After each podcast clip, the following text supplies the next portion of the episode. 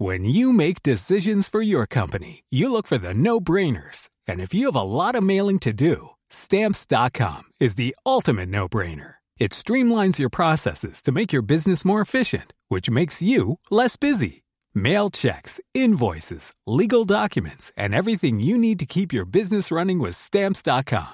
Seamlessly connect with every major marketplace and shopping cart. Schedule package pickups and see your cheapest and fastest shipping options from different carriers. With rates up to 89% off USPS and UPS rates. And with the Stamps.com mobile app, you can take care of mailing and shipping wherever you are. Make the same no-brainer decision as over 1 million other businesses with Stamps.com. Sign up with Code PROGRAM for a four-week trial, plus free postage and a free digital scale. No long-term commitments or contracts. That's Stamps.com. Code PROGRAM. Bonjour, ici Louis Vindel. Vous m'avez peut-être écouté dans Passage, aux côtés de Solal, mais aujourd'hui je vous dis deux mots sur Lettres Zola, une publication soutenue par Louis Média. La promesse de Lettres Zola, c'est d'amener la littérature dans votre boîte aux lettres. Chaque mois, recevez un texte original et inédit par une jeune plume française. Un petit livre d'une cinquantaine de pages, grâce auquel vous pourrez vous plonger dans un sujet de société et découvrir les nouveaux visages de la littérature contemporaine. Mathieu Palin, Blandine Rinkel, Arthur Dreyfus, Abigail Assor, François-Henri Désérable et bien d'autres. Vous pouvez vous abonner à partir d'un peu plus de 6 euros sur www.lettrezola.fr. Bonne écoute et bonne lecture. Louis.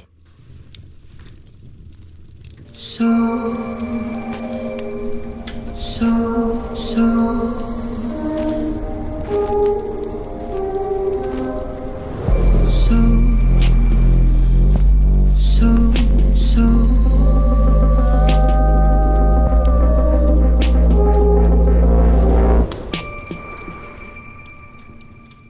je vous dis fête de fin d'année, qu'est-ce qui vous vient à l'esprit là tout de suite? Moi, j'ai un souvenir assez précis d'un repas de Noël il y a quelques années. À l'époque, je suis végétarienne depuis peu et c'est la première fois que je revois certains membres de ma famille avec qui je ne vis pas au quotidien. Tout se passe bien, même si je suis encore placée à la table des enfants. Chacun parle avec son voisin, rattrape les moments forts de l'année, jusqu'à ce que plusieurs personnes remarquent que j'ai remplacé dans mon assiette la traditionnelle dinde de Noël par un steak végétarien. Et évidemment, tout le monde a un avis, et pas uniquement positif. Je vous laisse imaginer la suite. Et des récits de disputes de ce type, j'en ai plein. Que l'on m'a raconté, que j'ai vu dans des films ou des séries. Comme si la période des fêtes de fin d'année ajoutait un peu de piment aux crispations familiales qui existent déjà le reste du temps. Alors, pour apporter notre contribution à cette période qui peut parfois être complexe, on vous propose dans Passage un épisode tout doux, à écouter près d'une cheminée, avec un chocolat chaud, seul dans votre lit en pleine digestion après les festivités, ou même dans le train après avoir claqué la porte à cause de la dispute de trop. Dans cet épisode, vous entendrez successivement trois voix. Celle d'Irène, la grand-mère, d'Anaël, la petite fille, et de Romy, l'arrière-petite fille. Ce sont trois histoires de premier amour qui se rejoignent par le lien familial qui unit les personnes qui nous les racontent. Ces histoires interrogent notre rapport à l'amour, à quel point notre vision de celui-ci se construit, se transmet et évolue au sein d'une famille. Cet épisode a été tourné par un autre membre de cette famille, la journaliste Marie Sala. Je vous souhaite de joyeuses fêtes. Je suis Charlotte Pudlewski. Je suis Maureen Wilson. Bienvenue, Bienvenue dans, dans Passage.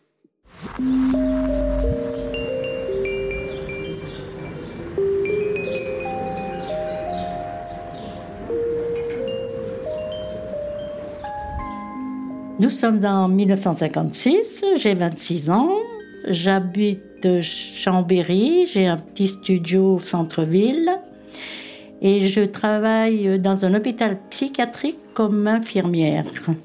Pour aller au travail, je me déplace en vélomoteur. J'ai une amie qui s'appelle Huguette, que je vois régulièrement, on travaille ensemble et on s'entend très très bien. C'est une amie que j'aime beaucoup, euh, qui est très extravertie, alors que moi, je suis le contraire. Donc, elle, elle m'entraîne facilement dans, je ne veux pas dire dans ses délires, je veux dire d'amour. Parce que elle, pour. Je l'adore, cette fille. Hein. Mais alors, c'est fou. C'est fou, cette fille.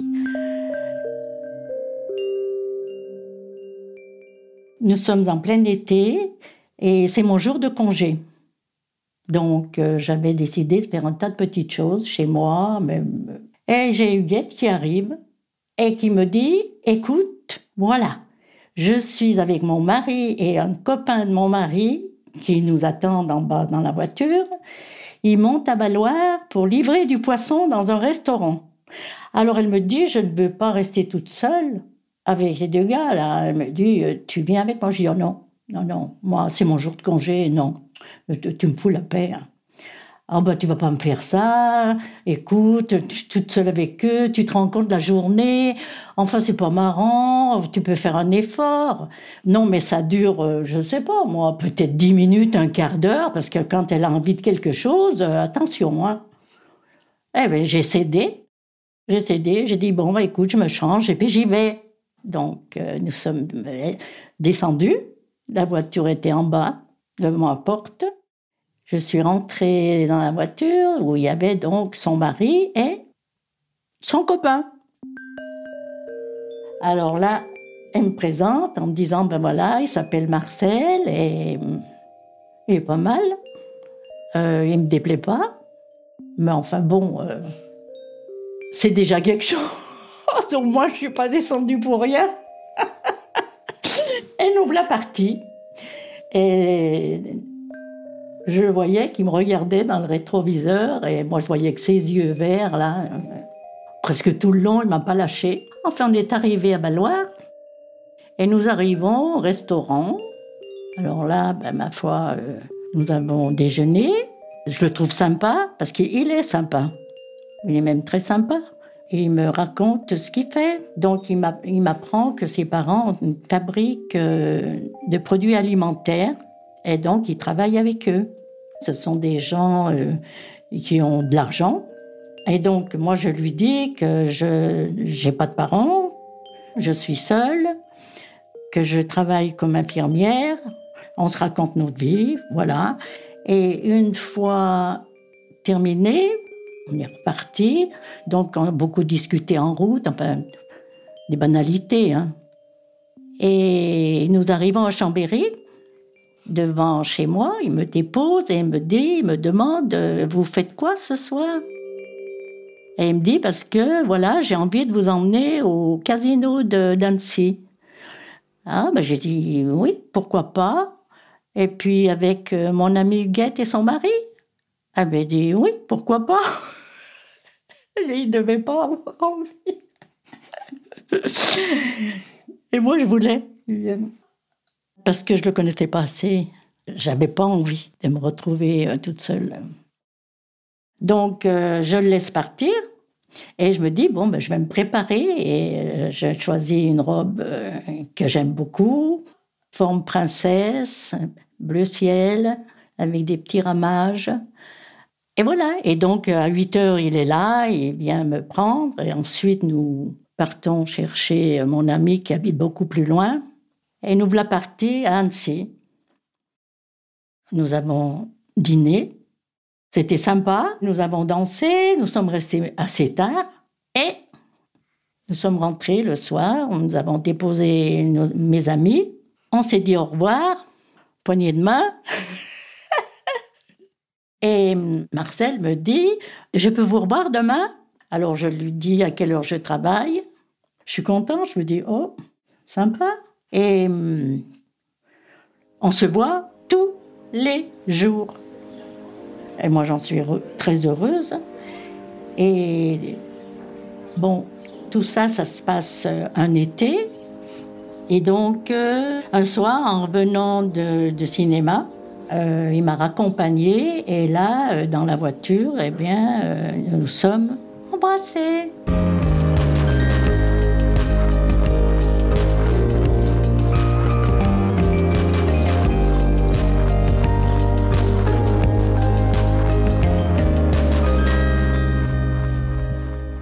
Et bon, ben, je, je pense que là, je tombais, j'étais en train de tomber amoureuse. Lui, je pense aussi. Et ben, ça y est, euh, nous étions ensemble.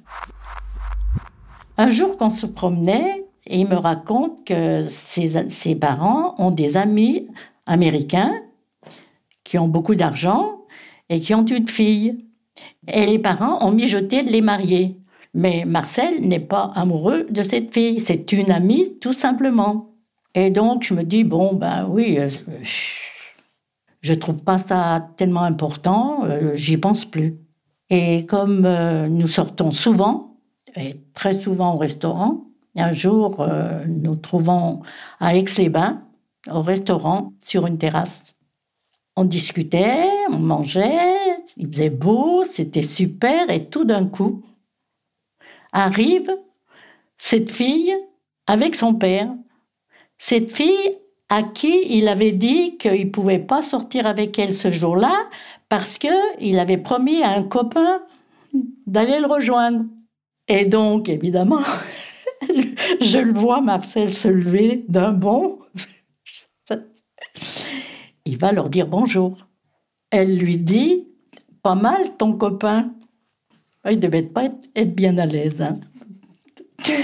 Alors, il revient vers moi, tout ça, mais bon, et je lui demande, mais c'est qui? Et ben, il me dit, ben, c'est Florence, euh, la fille euh, dont mes parents voudraient que j'épouse. Ah bon? J'ai dit, mais elle arrive au même restaurant, avec les restaurants qu'il y a à Aix, elle vient dans le même... Mais c'est une fatalité quand même, hein Enfin bref. Mais, mais moi, ça m'inquiète euh, vraiment pas. Parce que on est tellement bien ensemble que... Et, si il veut pas sortir euh, avec cette fille, il y a une raison quand même.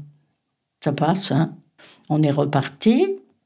Bref, le temps passe. L'hiver arrive et Marcel m'apprend que son père lui achète une propriété en Charente. J'ai dit, mais pourquoi tu t'éloignes? Alors il me dit, ben parce que je ne m'entends pas très bien avec euh, mon beau-frère euh, à, la, fabrique, à l'usine. C'est compliqué et il préfère que je, je, quitte Chambéry.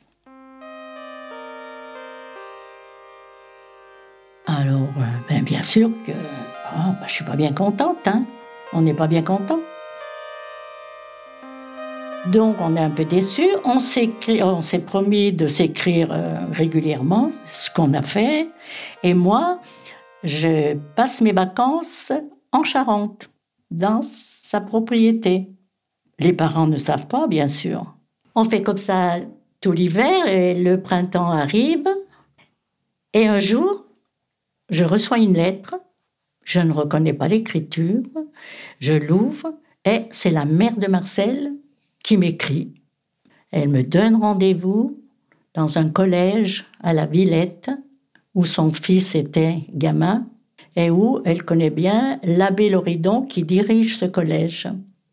Ben, je monte, je prends mon vélo moteur et je grimpe à la Villette où je rencontre cette femme qui me dit, voilà, euh, mon fils est fiancé avec euh, la fille de nos amis, nous sommes des commerçants, me fait comprendre que il y a l'argent qui joue au milieu de ça. Et nous aimerions bien que vous laissiez euh, Marcel tranquille. Alors, bien sûr, je suis surprise, mais je lui dis, mais madame, il n'y a pas de problème. Je reprends mon vélo moteur, je descends, je vois le père qui était caché derrière le mur pour me voir passer. Je rentre chez moi et je suis triste, bien sûr que je suis triste. Mais euh, j'écris à Marcel en lui disant que ben voilà, que j'ai rencontré sa mère et que c'est plus la peine qu'on se voit il vaut mieux qu'on se quitte. Je ne vais pas me battre avec ces gens. Bon, le temps qu'ils reçoivent la lettre, euh, et un soir, un soir très tard, j'entends taper à ma porte. J'ouvre et je vois Marcel. Je me rappelle tout le temps, il y avait un pullover rouge à col roulé, blanc, il rentre, puis il me dit J'ai reçu ta lettre, euh, mais tu vas pas me faire ça, euh, c'est pas possible. Je dis Écoute, euh, ta mère a l'air vraiment décidée, elle veut vraiment que, que, je te quitte, que tu épouses cette fille. Qu'est-ce que tu veux que je fasse contre? Moi, j'ai pas d'argent. J'ai pas d'argent, moi. Mais non, tu vas pas me quitter. Enfin, euh, ça dure, euh, il passe la nuit avec moi. Difficile de résister, c'est pas possible. Eh ben, euh, j'ai cédé, j'ai dit que ben, je le quittais pas. J'ai dit on verra bien ce qui se passe. Et donc, on continue à s'écrire et je continue à aller le voir en Charente. Et un jour, j'apprends que son père a un accident de voiture et qu'il est décédé donc, euh, la mère redemande à son fils de revenir à Chambéry pour travailler à la fabrique, parce que son père n'est plus là, c'est lui qui, qui m'a dirigé. Il revient à Chambéry, et là, moi, je découvre que je suis enceinte. Donc, euh, je suis un peu embêtée, et j'en parle à Marcel, qui en parle à sa mère. Et moi, je ne suis pas au courant, bien sûr. Et un beau jour, euh, on tape encore à ma porte et c'est la sœur de Marcel qui arrive et qui me dit, ben voilà, euh, je viens de la part de ma mère, euh, il faut que, à tout prix que vous avortiez, vous pouvez pas, c'est pas possible de garder cet enfant. Là, je la coupe là. là. Je dis, écoutez, moi, je n'ai pas besoin de Marcel pour, euh, élever mon enfant. Je gagne bien ma vie et mon enfant, je vais pouvoir l'élever toute seule. Mais je n'avorterai pas. Elle est partie. Moi, je me suis dit, il n'y a pas de problème. Mon enfant, je sais que je peux l'élever toute seule, j'en suis sûre.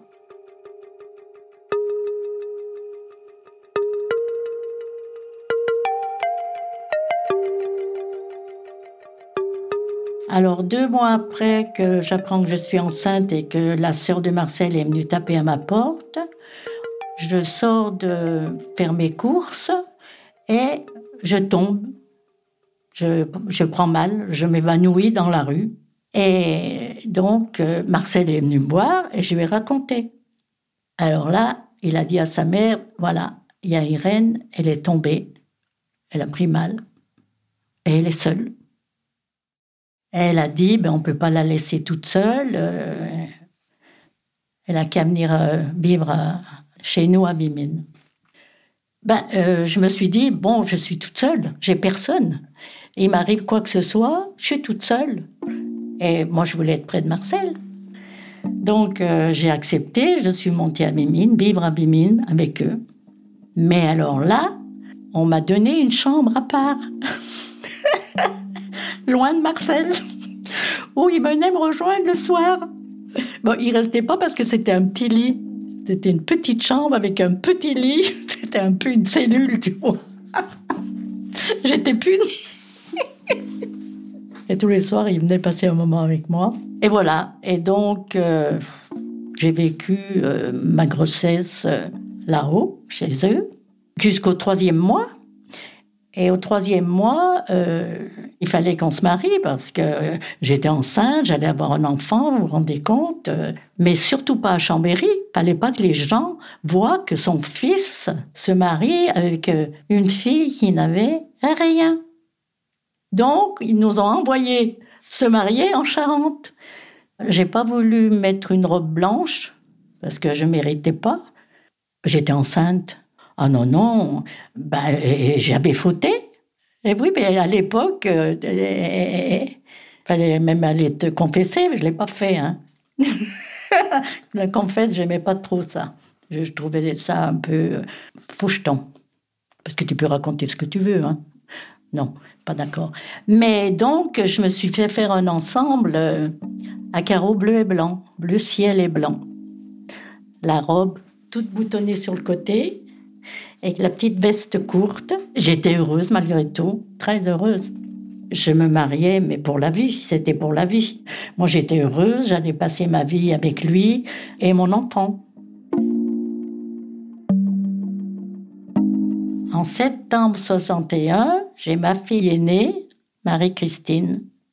On était heureux, là, à la campagne, toujours, avec mon petit bout, là, mon Dieu. Oh là là.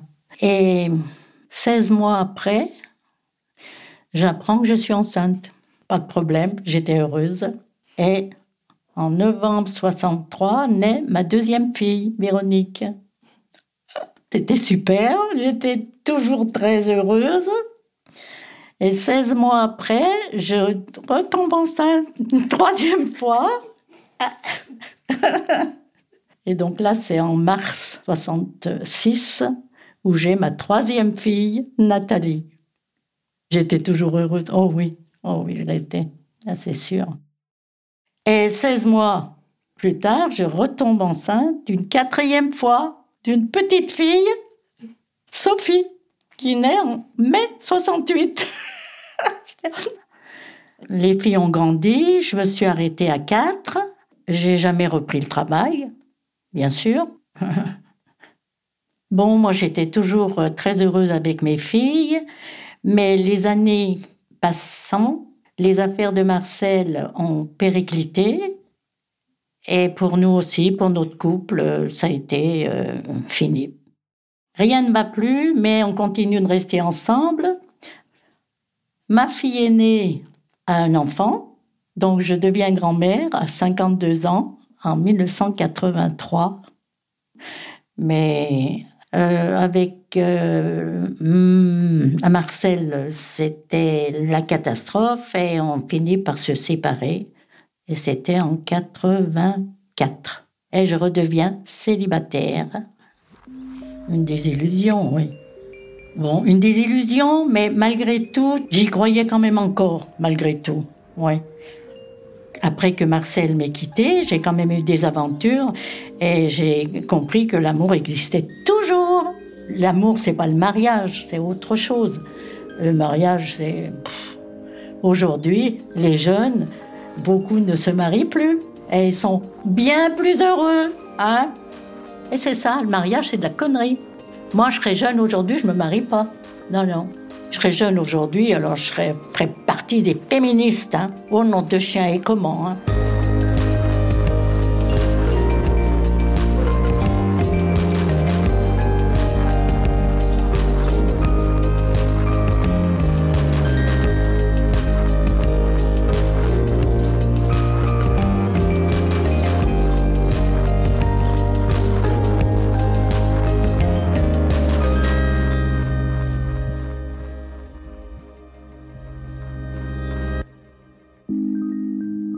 14 ans et euh, l'amour, j'y crois plus du tout en fait.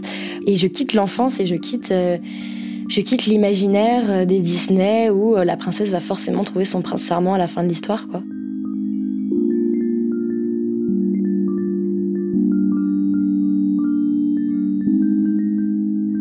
Et je, me rends compte que bah, ça existe peut-être pas forcément et qu'on trouve peut-être pas toutes nos princes charmants. Et, et en même temps, c'est pas, enfin, c'est une idée que je, que j'abandonne, on va dire, l'idée de, de finir ma vie dans mon château avec mon prince et euh, mes 56 enfants. C'est une idée que j'abandonne et en même temps, c'est une idée que ça me dérange pas tant que ça de l'abandonner. C'est quelque chose que j'accepte et c'est quelque chose avec lequel je vis pas trop mal. Dans ma famille, en fait, déjà, on est une famille euh, à grande majorité féminine et, euh, et c'est pratiquement toutes des femmes célibataires, que ce soit euh, ma mère, mes tantes, ma grand-mère aussi. c'est vraiment, je suis la dernière de ma famille et donc moi, je, n'ai connu personne en couple. Et donc j'ai 14 ans et je rentre en fait en même temps dans une association, dans un château parce que je ne crois plus aux princesses, mais j'aime les châteaux quand même. Et donc, je, rentre dans cette association où on fait du théâtre. Et je rencontre euh, énormément de personnes et je rencontre énormément de jeunes surtout. On est une quarantaine à avoir entre 16 et 20 ans et à passer donc tous nos, tous nos week-ends ensemble, et ce pendant trois mois.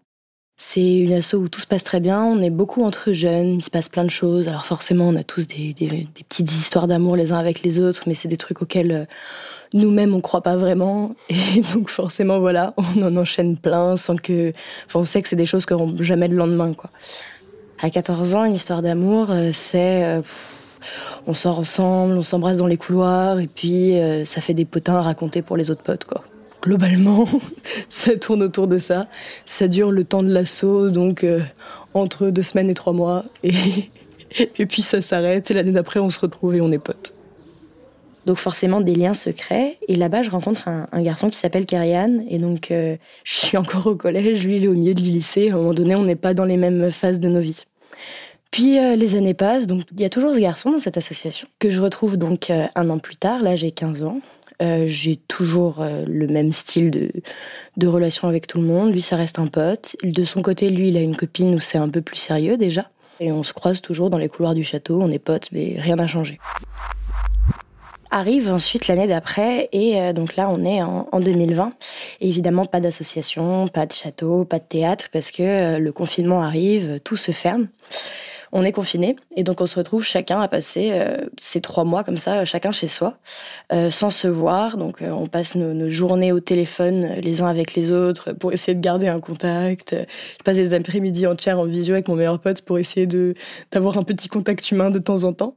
Et bah, on en souffre beaucoup, quoi, parce que moi j'ai 16 ans et, et c'est difficile quand même de passer autant de temps tout seul et de pas avoir de contact et de perdre en fait toutes ces habitudes qu'on avait de voir les gens euh, à l'école, dans cet assaut, dans les activités, enfin partout quoi.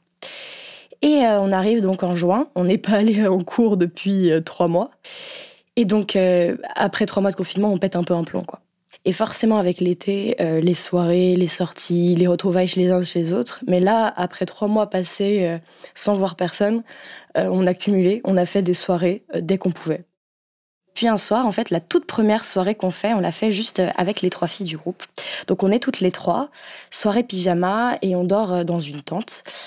Et on apprend un truc assez sympa, c'est qu'on est, euh, on est au téléphone avec Karian, justement. Ce qui est un truc un peu exceptionnel parce qu'il répond globalement jamais au téléphone. Donc on est au téléphone avec lui. Et au détour de la conversation, il nous apprend qu'il est plus en couple. Et donc, bah, on est un peu triste pour lui sur le, sur le moment, mais finalement, il nous dit que ça va. C'était sa décision de ça, donc cool, c'est chill. Et donc voilà, donc c'était notre première, euh, notre première soirée euh, de l'été euh, juste entre filles. Et ensuite, on enchaîne les soirées avec forcément les garçons. Et, et, à ces soirées-là, avec Karianne, on se retrouve beaucoup et on sympathise beaucoup plus qu'avant. Parce que c'est vrai qu'avant, on était potes de loin, on va dire. Moi, j'étais très copine avec sa sœur, en fait, à l'origine. Et là, on se retrouve à ces soirées où on discute les yeux dans les yeux toutes les soirées, au point où c'en est vraiment pénible pour les autres parce qu'ils n'arrêtent pas de nous dire bah, c'est relou, quoi. Juste arrêtez et venez un peu dans le groupe. Et c'est comme si rien n'existe autour, en fait. On, est l'un avec l'autre, on discute. Et quoi qu'on fasse, on trouve toujours moyen de de revenir sur cette conversation où euh, il n'y a plus que nous deux, en fait. La, première soirée, c'est mon anniversaire. On est fin, on est fin juin et on voit le, lever du soleil. On trouve ça super cool. Et à partir de ce moment-là, on a décidé qu'à chaque soirée qu'on ferait, on allait soit se coucher suffisamment tard pour voir le lever du soleil, soit pas dormir pour voir le lever du soleil. Et donc, on a vu tous les levées de soleil qu'il pouvait avoir à chaque soirée. On a fait une soirée où euh, tout le monde s'est couché à 2h du matin. Et nous, évidemment, on n'avait pas envie de, se coucher vu qu'on était complètement en grand plan drague. Et donc, on s'est dit, bah non, mais on peut pas, on peut pas dormir là.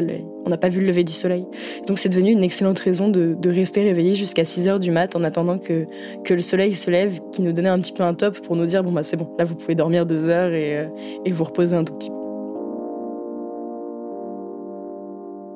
À ces moments-là, je découvre à peu près tout de lui. Parce qu'en fait, c'est vrai qu'on se connaissait pas si bien que ça.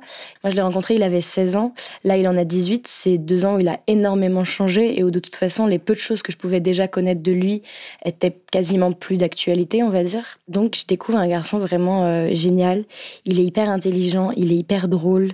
Il mêle tout ça et il est juste extraordinaire, en fait. Et, c'est vrai que euh, c'est sympa en fait d'être un peu euh, avec quelqu'un de plus grand et donc il y a une maturité supérieure et forcément il y a, quelque chose de super cool qui se crée et donc c'est à ce moment-là en fait où euh, après deux ans euh, à se connaître on se rencontre vraiment.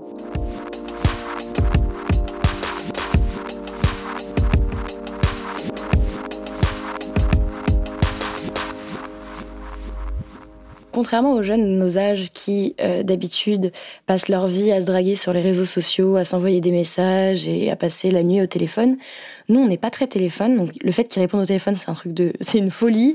Moi, je déteste euh, passer des nuits au téléphone parce que je trouve ça très impersonnel, en fait. les textos, c'est quelque chose que j'aime pas du tout. Et donc, en fait, on se voit, mais que aux soirées. Et en dehors des soirées, on ne se voit pas. Il y a ce truc qui fait que, certes, en soirée, on passe notre vie ensemble, mais d'un autre côté, comme on cherche pas à se voir plus que ça, je sais pas vraiment est-ce que je lui plais ou est-ce que je lui plais pas. C'est vrai qu'à chaque soirée, j'ai l'impression que oui, il a l'air content de me voir. Mais en dehors, euh, quand la soirée se termine, bah, la soirée se termine et on passe à autre chose. Donc, est-ce que c'est juste dans la mouvance de la soirée et dans l'ambiance où bah, euh, on se retrouve tous les deux et c'est sympa et on passe des bonnes soirées? Ou est-ce qu'il y a plus que ça? J'ai pas d'attente particulière de cette relation en fait. Est-ce que, euh, enfin, ça peut devenir ce que ça deviendra? Ça n'a pas vraiment d'importance à ce moment-là. Et donc, euh, j'attends de voir ce qui va se passer. Et je suis pas amoureuse à ce moment-là. Je pense que lui non plus. Il y a ce garçon et et je le vois demain et c'est génial. Et puis on passe la soirée et puis la soirée d'après je le vois et c'est génial. Et à chaque fois je le vois et c'est encore plus génial. Et je me rends compte qu'en fait, un peu indépendamment de ma volonté, il y a que lui j'ai envie de voir aux soirées. Et euh, le moment où il arrive à la soirée est le meilleur moment de la soirée. Et forcément en fait les choses se font de telle manière que on peut plus passer l'un de l'autre en fait. Et c'est il n'y a pas de moment où on se pose, on se dit tiens euh, qu'est-ce qu'on fait, où on en est, qu'est-ce qu'on veut. C'est juste que les choses se font et euh, et, ça se passe comme une évidence.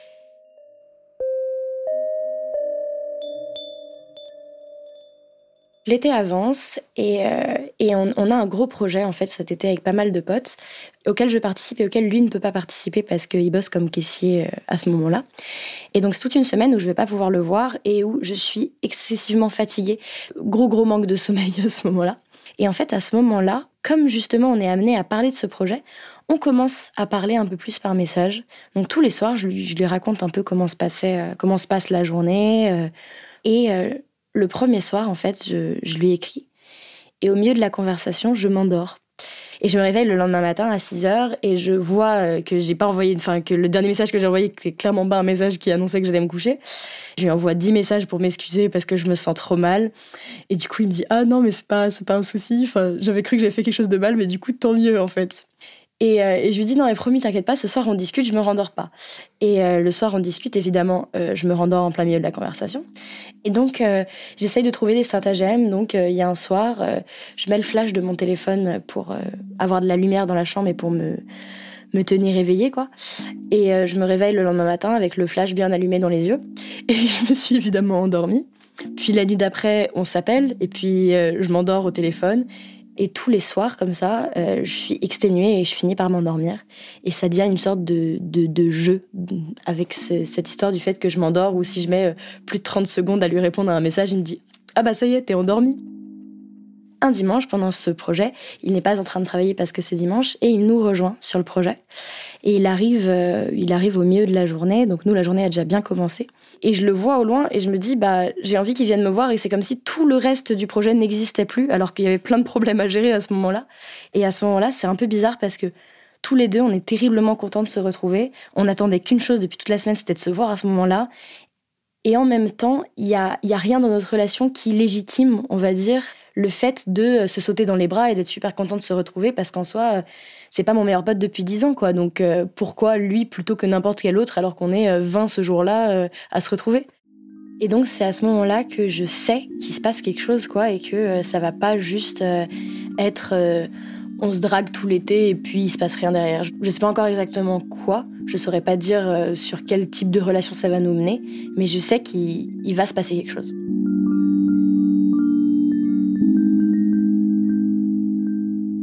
Donc quatre jours après, euh, le projet se termine, enfin, donc quelque chose à fêter. Arrive la soirée et donc là, euh, évidemment, je suis un peu nerveuse parce que, pas vraiment parce que je le retrouve, mais parce que je sais qu'il va se passer quelque chose. En fait, implicitement, c'était c'était la dernière soirée avant que je parte en vacances euh, avec ma famille. Donc, euh, on savait qu'on n'allait pas se revoir pendant un certain temps. Je sais qu'il va se passer quelque chose à cette soirée-là, et je sais que c'est s'il se passe rien, de toute façon, il se passera jamais rien. Et je sais qu'il va pas jamais rien se passer, donc il se passera quelque chose. C'est un peu obligé, quoi. C'est the last chance, donc forcément, c'est la soirée où tout arrive. Et donc on arrive à cette soirée où euh, c'est une soirée tranquille, encore une fois, on n'est que sept cette fois-ci. Et, euh, et je me souviens d'un moment assez marrant où on est trois à discuter et où on parle des écarts d'âge dans les couples, les deux. Euh, est-ce que c'est choquant? Combien d'écarts d'âge c'est choquant? Est-ce que ça dépend tout ça Et en fait, on tourne toute la conversation en fait pour savoir si ça dérange l'autre globalement. Et on est tous les deux en train de parler très clairement de notre situation très ouvertement. Et on a un pote au milieu qui sait pas du tout et qui comprend pas du tout ce qui est en train de se passer et qui lui nous donne son avis hyper factuellement. Et lui, il est là, il dit oui, non, mais moi je pense que. Et le gars, il argumente et tout ça, c'est exceptionnel. Et à chaque fois qu'il donne un argument qui est un peu contraire à ce que nous on a envie d'entendre, on est là, on fait oui, mais je pense qu'après ça dépend des situations ou alors dans certains cas. Et, et c'est très drôle parce qu'on est de. En fait, on amène la conversation pour dire que non, mais entre 16 et 18 ans, franchement, je trouve que c'est un écart d'âge, il n'y a, pas de souci. Limite, c'est vraiment le meilleur écart d'âge pour sortir ensemble, quoi. Et donc, c'est ça toute la soirée. On passe la soirée collés l'un à l'autre. On, on se lâche pas. Et arrive la, fin de la soirée, où on commence tous à être un petit peu épuisés, forcément. Euh, on commence tous à être un petit peu euh, alcoolisés aussi, forcément. Et donc on est dans, l'appartement d'une copine et euh, il y a euh, sa chambre. Et donc on était supposés dormir tous dans le salon. Et on arrive à euh, délicatement se faufiler pour aller dans la chambre. Et donc c'est à ce moment-là qu'on se retrouve juste tous les deux et où bah il se passe un truc forcément parce qu'on n'avait pas fait tout ça pour rien. On discute encore toute une bonne partie de la nuit juste genre l'un à côté de l'autre et puis finalement il m'embrasse.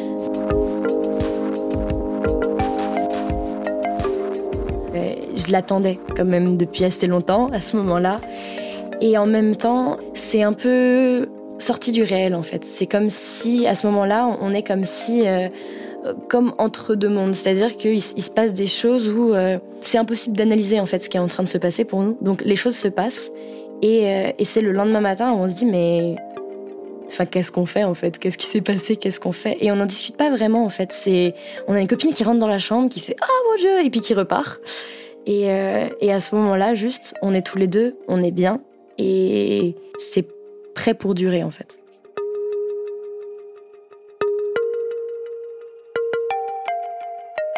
Et aujourd'hui, hiver 2021, on est toujours ensemble.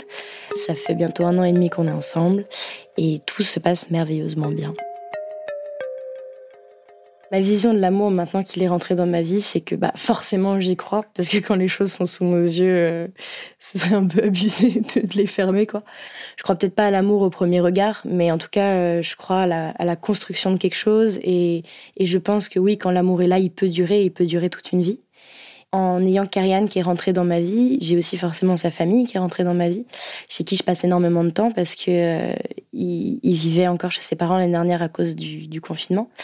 Et ses parents sont un couple très heureux, euh, qui sont mariés depuis 20 ans. Et, euh, et donc ça fait en fait un, un exemple aussi qui n'est pas forcément le mien et un exemple aussi de quelque chose qui marche et qui fonctionne et qui dure depuis longtemps. Et donc en fait, c'est tout plein de choses qui, qui mises ensemble font que bien sûr aujourd'hui je crois en l'amour et plus en l'amour des dessins animés, mais aujourd'hui j'y crois vraiment en fait.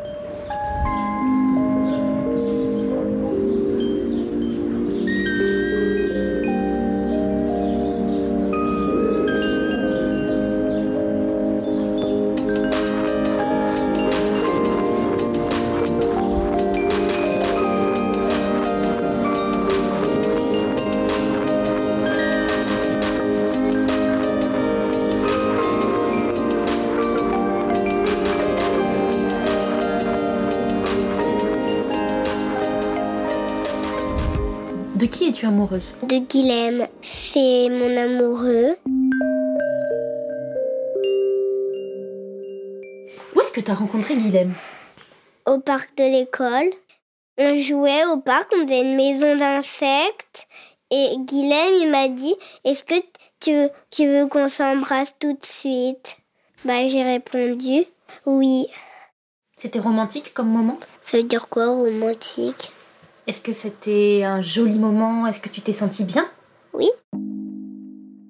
En fait, Guilhem, eh ben, il m'a dit que peut-être qu'on pouvait se marier tout de suite. Et du coup, on s'est marié tout de suite. Et se marier, ça veut dire quoi en fait?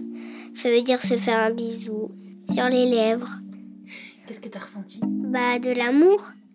J'étais amour et heureuse.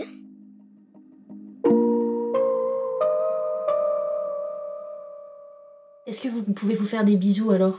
Quand on est seul, dans la cour, on essaye de se trouver un coin des fois. Et à ceux qui nous demandent de me faire le bisou, eh ben on, le- on le fait. Et qu'est-ce que vous faites quand vous êtes tous les deux avec Guilhem? On se parle. Et quand je l'invite chez moi, eh ben on joue. On se raconte des histoires d'amour. D'autres que la vôtre? Non, la nôtre. On se dit des trucs d'amour, quoi. Des mots d'amour, comme euh, je t'aime ou... Et on se fait des bisous aussi. Est-ce que vous voulez avoir des enfants? Oui, on veut adopter un enfant parce que j'ai pas envie d'en faire un. Et ce sera une fille et elle aura 7-8 ans ou 9 ou 10 parce que j'ai pas envie d'avoir un bébé. Le bébé peut rien faire avec nous alors que les grands oui. Et Guilhem aussi? Il m'a dit mais comment on va faire? Est-ce que mais s'ils nous aiment pas, si on n'en trouve pas? J'ai répondu mais si on va en trouver dans une orphelinat. Et qu'est-ce que t'as répondu à si jamais euh, l'enfant ne vous aime pas Mais il nous aimera sûrement. T'en es sûr Ben oui, parce que à chaque fois qu'on prend un enfant, il nous aime. Il trouve aussi des parents. Pourquoi tu aimes Guilhem Parce qu'il est gentil, parce qu'il est beau, parce que je suis amoureuse de lui et que je suis mariée avec lui. Et où est-ce que vous aimeriez habiter avec Guilhem Dans une grande maison, avec un grand jardin. On aura des animaux, des chiens, des chats, des poissons, des tortues, des poneys. Et même, eh ben, on aura abandonné l'école, nous on la reprendra avec Guilhem. On veut la reprendre parce que on veut, on veut changer les trucs. Ah, tu veux dire reprendre, la diriger plus tard? Oui, la racheter. Et on changera l'école. On la fera encore mieux. Avec quelles idées par exemple? Je sais pas. Vous avez pensé à quoi tous les deux? C'est en fait c'est que moi qui ai eu cette idée. Hmm, Mais t'aimerais quand même travailler avec Guilhem. Oui, Guilhem, pas Guillaume.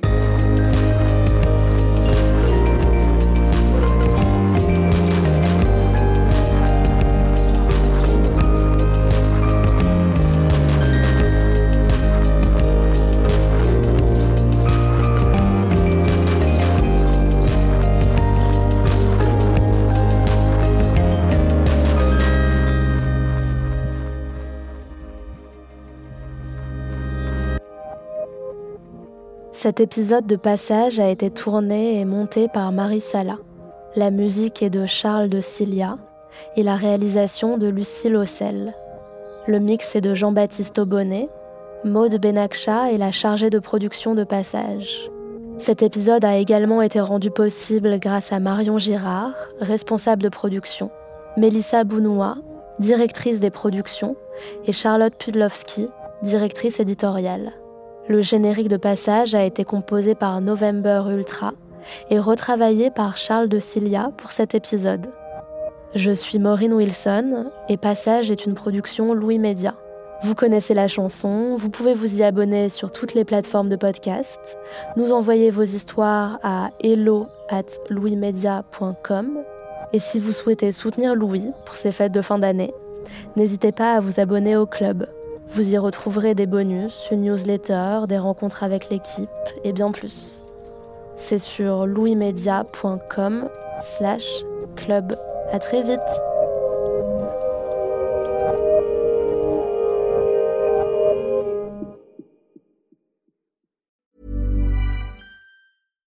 When you make decisions for your company, you look for the no brainers. And if you have a lot of mailing to do, Stamps.com is the ultimate no brainer. It streamlines your processes to make your business more efficient, which makes you less busy. Mail checks, invoices, legal documents, and everything you need to keep your business running with Stamps.com. Seamlessly connect with every major marketplace and shopping cart. Schedule package pickups and see your cheapest and fastest shipping options from different carriers. With rates up to 89% off USPS and UPS rates. And with the Stamps.com mobile app, you can take care of mailing and shipping wherever you are. Make the same no-brainer decision as over 1 million other businesses with Stamps.com. Sign up with code PROGRAM for a four-week trial, plus free postage and a free digital scale. No long-term commitments or contracts. That's Stamps.com. Code PROGRAM.